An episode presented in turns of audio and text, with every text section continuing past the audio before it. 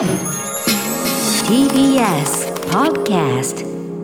TBS ラジオミートアップ岩瀬大輔と。笹川ゆりでお送りしております。改めまして今朝のお客様オイシックスラ第一社長の高島康平さんです。おはようございます。おはようございます。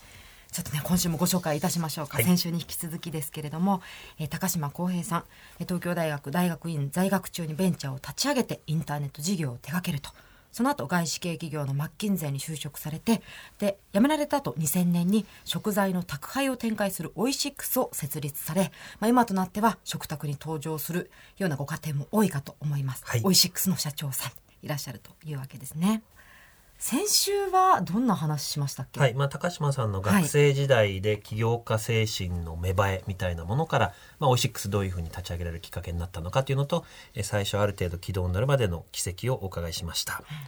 まずこれ聞いていいですか？あの食の宅配とか、農家さんにフォーカスした会社って最近増えてきたじゃないですか、はいはい。その業界のこう今のトレンドとか今の情勢とか、まあ、オイシックスさんが中心になってるとは思うんですけど、どどんなふうに捉えていらっしゃいますか？あのーまあ、全体で言うとまあ非常に伸びていて、まあ、あの去年のコロナのことも含めて多分日本だけじゃなくて世界的に伸びていてで、えっと、大きく2つあってですねその僕らみたいに特殊性を追求していくそのオリジナリティタイプとあの利便性をどんどん追求していく、まあ、アマゾンさんとか楽天さんとかイオンさんみたいなネットスーパーさんに代表される利便性を突き詰めるっていうのと、まあ、大きく2つの動きがあってどっちもプレイヤーが増えてるっていう、まあ、そういう感じかなと思いますね。まさに私は利用している方ですけれども、はい、だから都心部は特に使ってる方多いんですあとかね忙しい家庭多いですもんね。うん。でも高島さんご覧になってその食材をデリバリーで頼むっていうのが常識に変わってったみたいな感覚ってすごいあるんですか？創業時から振り返ると。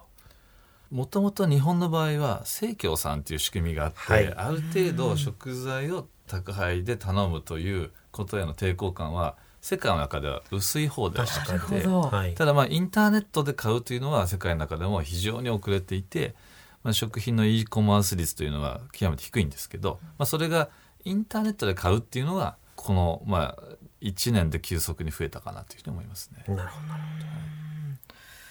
さあそしてはい。あの先週お知らせした通り最後の部分であの、まあ、順調にねこう企業として伸びていって2000年に設立されたオイシックスなんですけど、はい。まあ、いろいろ壁にぶち当たると。そうですね。特に大きくかったのが2011年の東日本大震災だったんじゃないかと思います、えー食材や食品を取り扱う業界においてはこれ一歩間違えると、まあ、すごく大きな被害にもなったと思うんですけどオイシックス、えー当時高島さん取られた行動はどういったものだったんですか？あのーまあ、その社員の安全管理とかが終えた後はやっぱりまあライフラインの仕事なのではい。仕事を続けようというふうに思ったんですが、その、まあ、地震の問題だけじゃなくて放射能の問題がはい。あったので、みんなこう食べるものが本当に食べていいものかわからない。で、まあ、どのエリアまで、えー大丈夫なのかよくわからないっていう、まあ、半分パニックに近い状態があったのでこれは全部あの全ての野菜果物は検査をして出荷するしかないと思って、であの当時のし社員にあの日本にその放射能検査の機器がなかったのであのアメリカに行ってもらって、えーアメリカと中国に行ってもらって、はい。放射能検査の機械を買ってくるまで帰ってこなくて大丈夫だよっていうふうに言って送り出して優しく、はい。で3日ぐらいかかって帰ってきてで震災の1週間後から放射能検査全量を始めたんですけど、まあ、多分あの日本の国内で一番早かったと思うんそれですが結構大きな投資それに、まあ、かかる時間とか手間も含めてだったと思うんですけどそこは迷いなくやられたんですか？もうこれは多分今まで例えば BSE とか鳥インフルエンザとか過去に食品の不安があった時にどうやってその不安が払拭されたっていうと、もう全て検査するか、全部廃棄するかどっちかしかないんですよね。だからまあ、全て検査する以外の選択肢はないっていうふうに時間をかけてなるに違いないと思ったんで、どうせ時間かけるんだったら今すぐやろうっていうふうに思いましたね。なるほど。そその2011年って業績はどうだったんですか、2011年は業績はまあ結果的には前年の1.5倍ぐらいになりましてやっぱりはい食の安全、みんなあの求める中でオイシックさんが選ばれるようになったってことまあ、ですね。そこでなんとなく自分たちがベンチャー企業から一選択肢になりかけたかなって感じましたね。はい、はいなるほど。それでやっぱりあのすごく大きかったのがこれあの最近の出来事になりますが、えー大地を守る会、はい。そしてラディッシュ坊やさんと経営統合されたということで、まあ、あの彼らは業界でいうともう超老舗といいますか、はい。まあ、独自の存在感ですとか、まあ、企業風土ですとか哲学ですとか、まあ、ややもすればあのインターネットの、えーバリバリのベンチャーであるオイシックさんとも社風なんかも結構違うんじゃないかなと思ったんですが、まあ、これらは経営統合のなんですかね背景とか、まあどんなご苦労されながら皆さん今手を携えてるのかっていうのを伺ってもいいですか？あのもともと同業他社なので、えーライバル心はむしろこのこの辺の人たちはすごくはい。強く持ってたんですけど、やっぱり僕たち体にいい食べ物を売ってる人たちがもう100億とか200億とかのサイズで切磋琢磨しててもやっぱり仕方がないというか、はい。まあ、日本の社会を考えるともう少し大きな存在で多くの人たちの選択肢になるようにしないといけないと思ってたんでずっとそのオファーを多分僕は第一を守る会の藤田今のうちの会長でもありますけど藤田さんにはうちが多分第一さんの10分の1ぐらいのサイズの時から一緒になりましょうって毎年、まあ、年に1回は飯食ってたんえですけど。嫌われてなかったんですか？そんなこと言って。あの宇宙人と思ってたって言ってました。ね この人何を言ってんだろうって。えでも10分の1くらいの規模の会社に一緒になりましょうってオファーされて相当変わっていやちょっとイラッとしますよ、ね。あそうなんです失礼なやつだ考えるとそうですよね。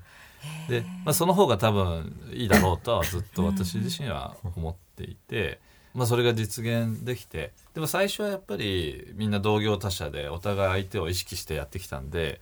ライバル心もあったんですが基本的にはどういう社会を作りたいかっていうイメージで言うとみんな非常に近しいものを持ってたので、はい。あのそういうふうになるとあの仲良くなっちゃうと非常に強いですし、まあ、その後、まあ、今回のコロナのこととかさまざ、まなトラブルが起きるたびに、まあ、どんどんその一緒になってよかったねっていうことがいっぱいあるのではあ。今もうオイシックスのものをラディッシュの倉庫から出荷したり足りない野菜をお互い融通し合ったりですごい。あのお互いのお客さんの満足度上がってるので、まあ、一緒になってよかったねって感じそてますね。の複数の会社経営統合すると必ず社名どうするんだっていうのが、うん。例えば大きな銀行なんかでね、はい。あるんですけど、まあ、今回のオイシックスラ大地。ラ大地。まあ、ラディッシュボーヤさんと大地さん、まあ、この名前の選び方も高島さんらしいなと思ったんですが、はい。あの新会社のネーミングの裏話とかまあね、ありますか？これあんまり自信のある名前かどうかは微妙ですけど あのみんな自分たちを略すじゃないですか会社を。でオイシックスの人「おい」って言ってて、ラディッシュ部の人って「ラ」って呼んでラシャって呼んでたんですよ。自分たちのこと。を自分たちを。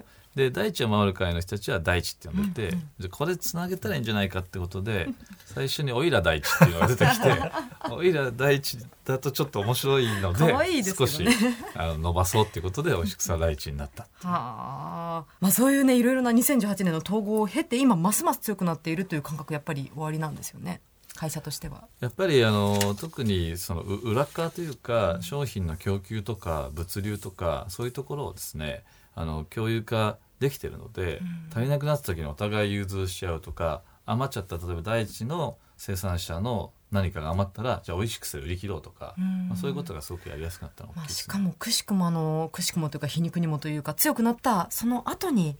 まあコロナがやってきたというわけですよね。あのまさに4月の頃は、えっと、オイシックスの配送センターがあのちょっと私の失敗なんですがパンクしてあの出荷を受け付けられなくなってしまったんですよね、緊急事態宣言が1個目のが出た直後に。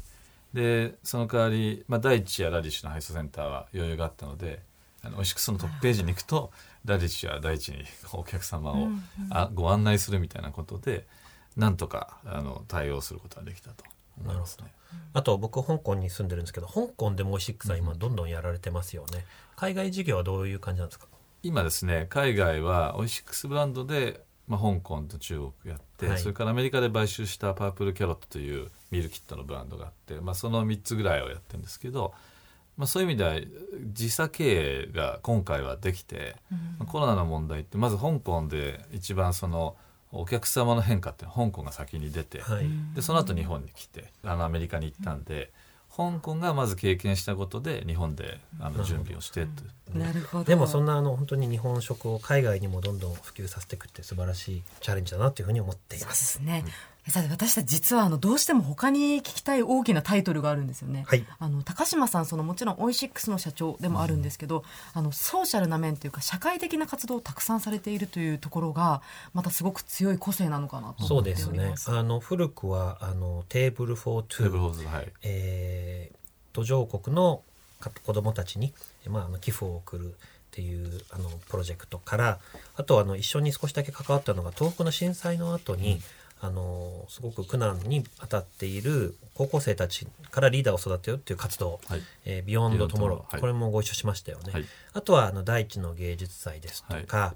えーあとは、えー車椅子ラグビーの会長なんかもやられてますよね。す。あのすごくいろんなあの、まあ、とっても忙しい中そういう社会的なあの課題への取り組みというのも誰よりも熱心にやられてるようにあの見ているんですがその辺はどういうお気持ちでやってるんですか？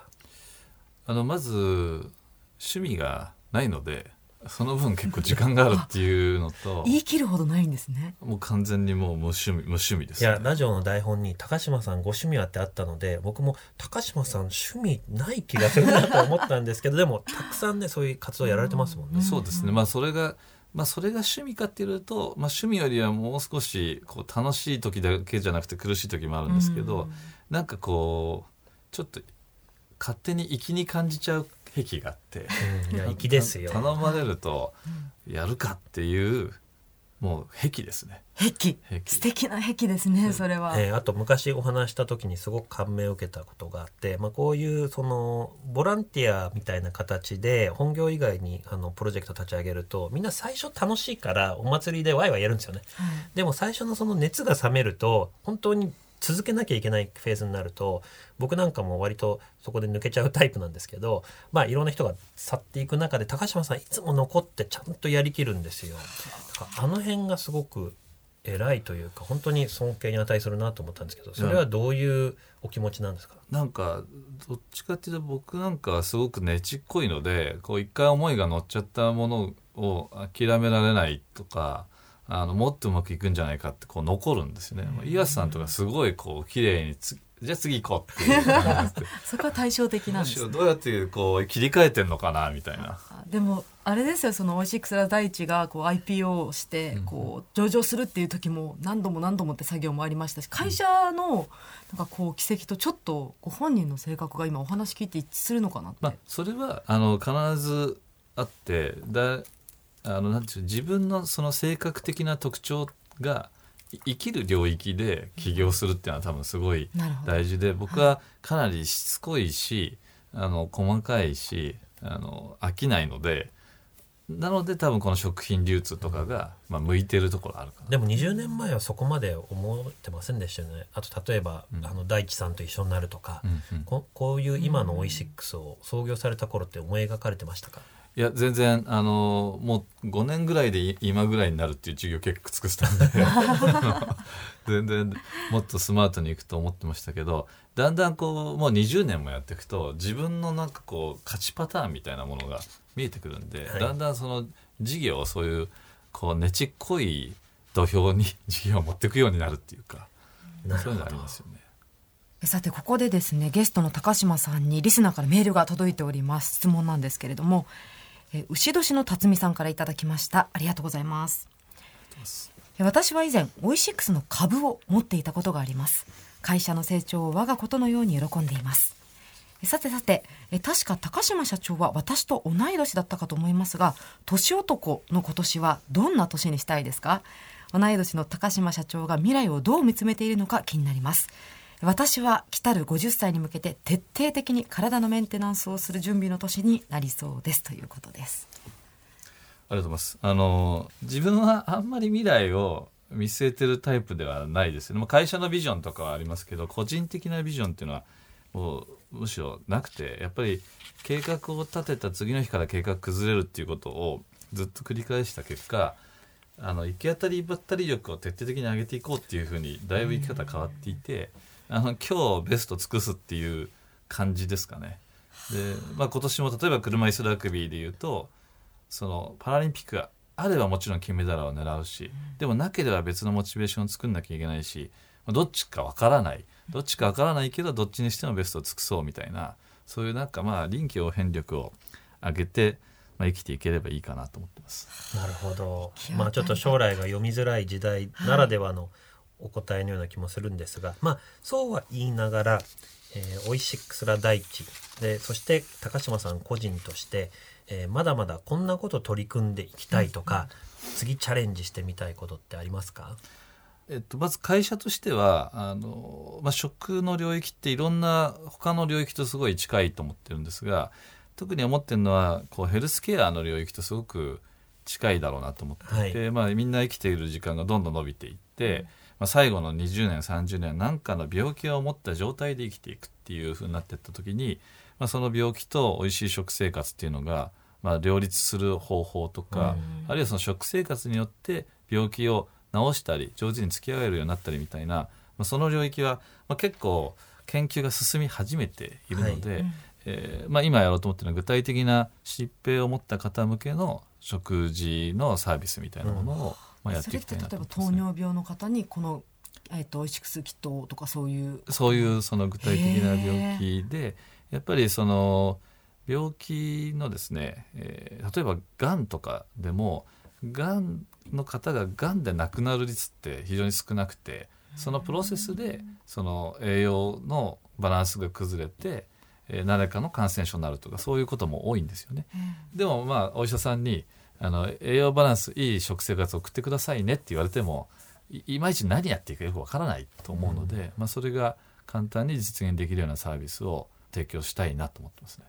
これとってもいいですね。そうですね、はい、やっぱりあのあのライフネットの時もいろいろご相談したことがあってがん保険の商品開発する時にいろんながん患者さんのヒアリングした時に、まあ、あの体が思うように動かないから例えばお料理もあのできないとか、やっぱり食事ってすごく中心的な問題だなと思ったので、あのその答えを想定してなかったのですごく今感銘を受けてるんですけど、まあ、食事からヘルスケアの分野に行くっていうのはすごく